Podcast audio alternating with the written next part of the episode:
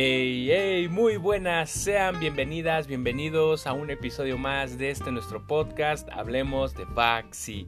En esta sección, el psicochisme. En esta ocasión nos acompaña Daniela Peralta. Hola Dani, ¿cómo estás? Hola Memo, todo bien, todo bien, muchas gracias. ¿Qué tal tú? Perfecto, aquí también compartiendo espacio contigo, vamos a hablar de bastantes cosillas. Estoy preparada.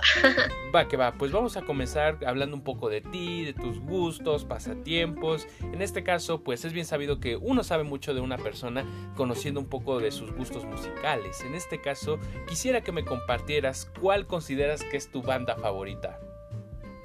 Híjole, la pensé y yo creo que, o sea, quiero decir que no soy esa fan loca que se sabe así de en el año tal salió tal álbum y así, pero yo diría que tengo eh, varias canciones guardadas de The Strokes, entonces yo podría decir que sí son mi banda favorita.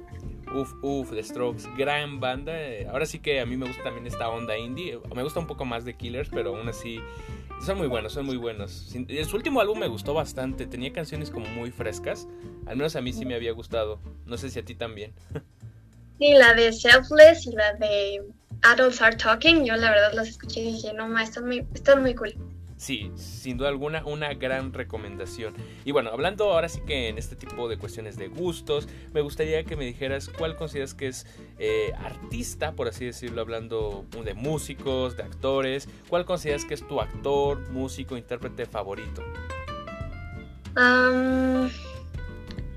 Ay, fíjate que casi no soy mucho como de fanear eh, artistas ni nada, pero yo diría que eh, De Niro siempre me, agrada mucho cómo actúa, creo que tiene varias películas que la verdad disfruto mucho verlas. Y últimamente he estado viendo una serie, se llama Peaky Blinders, mm. y el actor que hace a Arthur, digo, tal vez me estoy saliendo un poco del tema, pero ese está, actúa muy padre, o sea, de verdad cada vez que lo veo se la compro, o sea, digo, wow, este, este sí se la cree. Se la cree y me hace que me la crea yo. ok, ok. he oído de la serie, ahora sí que no la he visto. Creo que incluso tengo un amigo que llega a ser fan de esa, pero pues ahora sí que es para conocerte un poco. Entonces esto me parece cuando menos interesante. Y pues bueno, retomando esta cuestión de gustos, también me gustaría que me dijeras, siempre nos ha pasado la típica de que hay algo que a todo el mundo le gusta, pero dices, es que no le encuentro sentido o no me gusta. No sé si te ha pasado a ti también. Sí, la verdad es que sí. A lo mejor me van a odiar un poquito por esto, pero la verdad no me gustan los pasteles. Diría burro de Shrek, pasteles, a todo el mundo le gusta el pastel, pero no, a mí no. o sea, ¿no te gusta en plan, bueno, entonces en cumpleaños no, no es la típica de comer pastel, ¿no te gusta de veras? ¿Prefieres flan, gelatina? O sea, ajá, prefiero un pie, como que siento que el pastel luego suele ser muy dulce, la verdad es que siento que tiene que ser un muy buen pastel para que yo diga, ay, qué rico. Ya veo, ya veo. Bueno, sí, sí entiendo. La verdad tampoco yo soy muy fan, pero, pero ahora sí que pues hay veces en las que lo amerita. Pero bueno, eh, ahora sí que hablando también en este tipo de cuestiones relacionadas a la controversia, voy a traer un tema y quiero saber tu opinión. ¿Qué consideras que es mejor? ¿El Señor de los Anillos o Harry Potter? Debate serio. Híjole, pues la verdad para mí indiscutiblemente Harry Potter, porque me recuerda mucho a mi mamá. Mi mamá ama verlas. Siempre que estamos viéndolas les digo, ¡ay! Las películas que nunca has visto. Y entonces, pues no sé, siento que siempre la pasamos bien viendo Harry Potter como en familia. Ay, Dios mío, Dios mío. ¿Por qué siempre dicen Harry Potter? ¿Cuándo encontraré a alguien que me diga el Señor de los Anillos? Dios mío. me siento medio señor también porque pues... O sea, queramos o no, Harry Potter es como más jovial, es más... Pues sí, para verla en un rato así, tranquilo, como dices, y pues el Señor de los Anillos como que no se presta para tanto. Qué triste. Sí, pues yo creo que en mi, en mi caso tiene más que ver como con el aspecto emocional, o sea que... ¿Sabes? O sea, es más porque tiene como un recuerdo familiar. Yo creo que es eso para mí. Hmm, puede ser, puede ser. Ahora sí que te doy, ahora sí que el beneficio de la duda yo creo que puede ser. Y bueno, hablando de pasatiempos en el sentido de momentos en familia, pasar el rato, me gustaría que me compartieses una película de tu infancia, que me digas, esta es icónica, esta me marcó, esta me encanta siempre. Ay, ah, pues que se haya roto en el VHS creo que dice mucho, de tanto que la vi, a Matilda me gustaba mucho ver Matilda.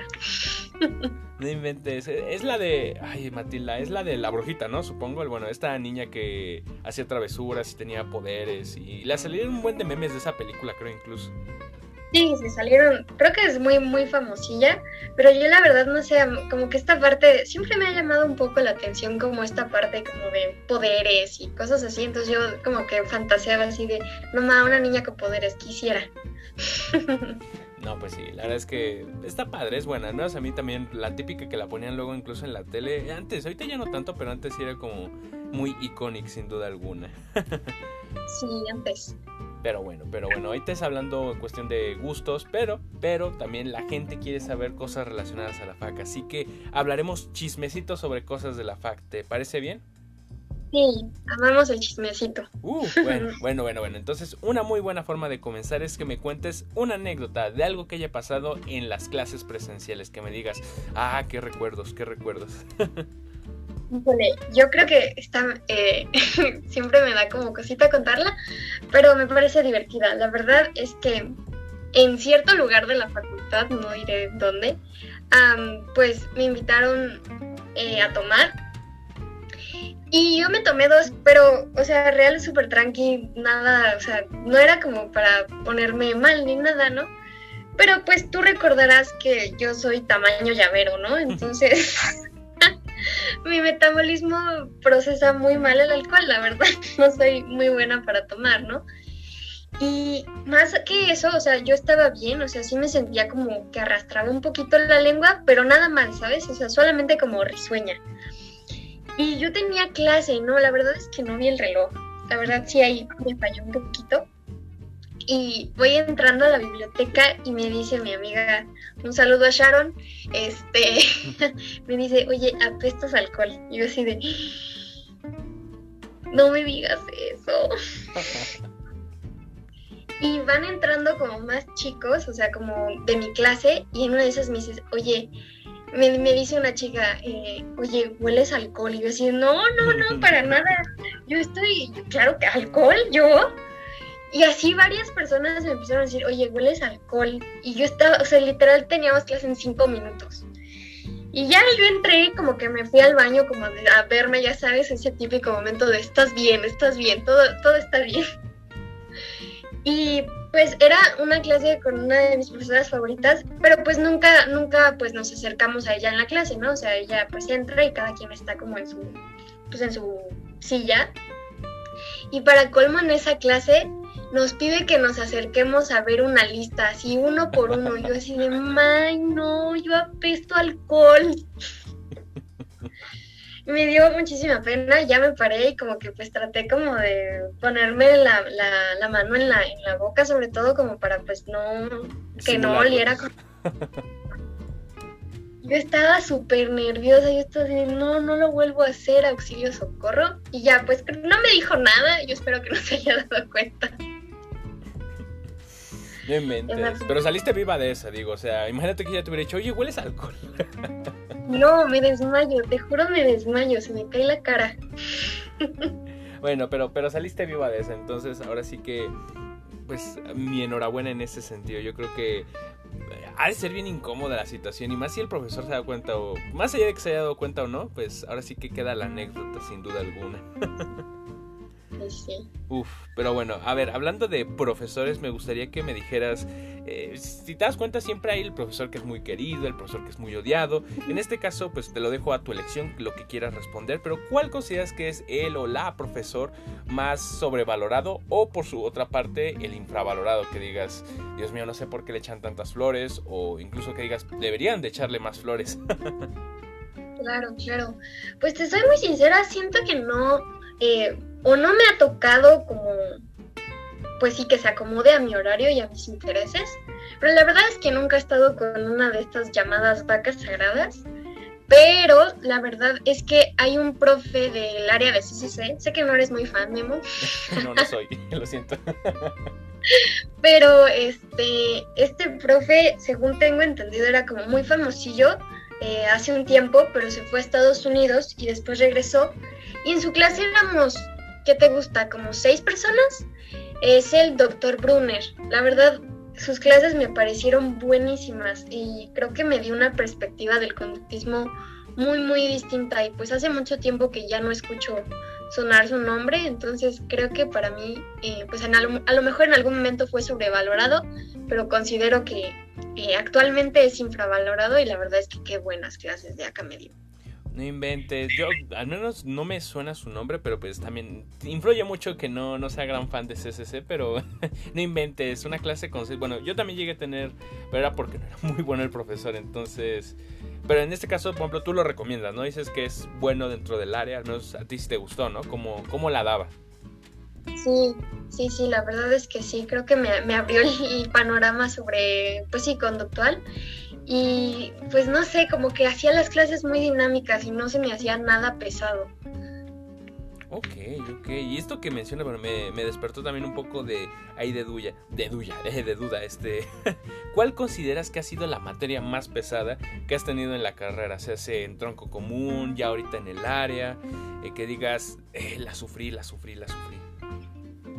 Pues así que digas, híjole, estuve al borde de, de reprobar, eh, ah, bueno, no, sí, olvídalo, sí. Creo que eh, metí análisis de datos 2 eh, con el profesor Baroja y es muy bueno y explica muy padre, pero el tema era pues inferencia bayesiana.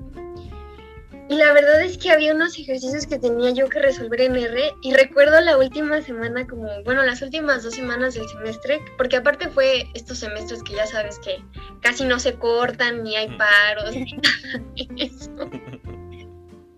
Entonces, bueno, fue un semestre atípico y yo estaba que lloraba, yo estaba es que no entiendo, es que no me sale. Mi compu decidió crashar además como esa semana, entonces no corría R, yo estaba ya así de que auxilio voy a reprobar.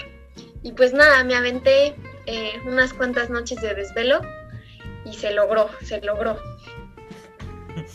No, pues al menos sobreviviste. Además, es que yo siempre lo he dicho, las materias de Neuro y CSC es una grosería en el sentido de lo mucho que tienes que invertirle, o sea, en cuanto a tiempo, en cuanto a práctico, en cuanto a teoría, y los pocos créditos que te dan, al menos a mí sí me hace una grosería. O sea, yo no meto materias de ninguna porque, pues, eh, es complicado, no es tanto de mi gusto, pero mi respeto es para la gente que mete materias ahora sí que llenas de CSC o de Neuro, porque te digo, o sea friega, mucha friega. Al menos eso como que es la impresión que me dan. Sí, estoy de acuerdo. Yo tengo un semestre en el que metí siete materias, porque, o sea, con neuro y porque aparte yo sí metí casi todas. De hecho, he metido puras de neuro y CCC desde que salimos de tronco común. Y sí, la verdad es que sí ha sido un poquito como laborioso, eh, pues conseguir los créditos solamente con materias de CCC y neuro. No, no, pues sí, la verdad es que está bastante feo en ese sentido. Pero bueno, ahora sí que pasando de lo feito también podemos hablar un poco de lo extraño. Y es que, bueno, también me ha tocado ver de repente en clases cosas bien bizarras, bien raritas en línea. No sé si ha sido tu caso que hayas escuchado de alguien, visto algo en alguna clase que digas, ah, qué incómodo, qué raro, o que te hayas dicho, what the fuck, simplemente. Sí, sí tengo, sí tengo una. La verdad es que esta sí hasta como que sí me quedé así de acaba de suceder. Este, estaba yo en clase de psicofarmacología en línea y en eso se empezó a escuchar una cumbia y pues nosotros dijimos, bueno, pues seguro a alguien se le prendió el micrófono, ¿no?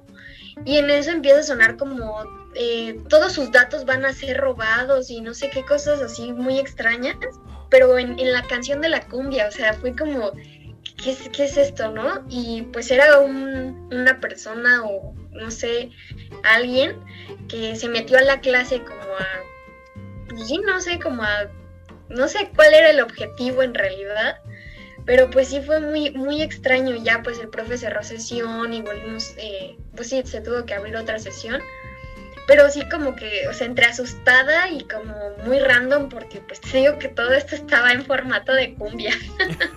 no sí, cosas bizarras han pasado. Igual y, bueno, entiendo yo que igual eso fue a principio de la pandemia o en los primeros semestres, ¿no? Por ejemplo, antes era muy sonado, incluso una maestra nos dijo que estaban pasando esas cosas de que se metían y luego ponían cosas bien raras, entonces, pues ahora sí que chale. Eso sí, nunca hubiera pasado en clases presenciales, pero está curioso cuando menos. Sí, sí, sí. En clase presencial lo único que pasa es que quieren venir a vender cosas o a pedir dinero, pero de ahí no pasa. sí, tal cual no pasa de ello.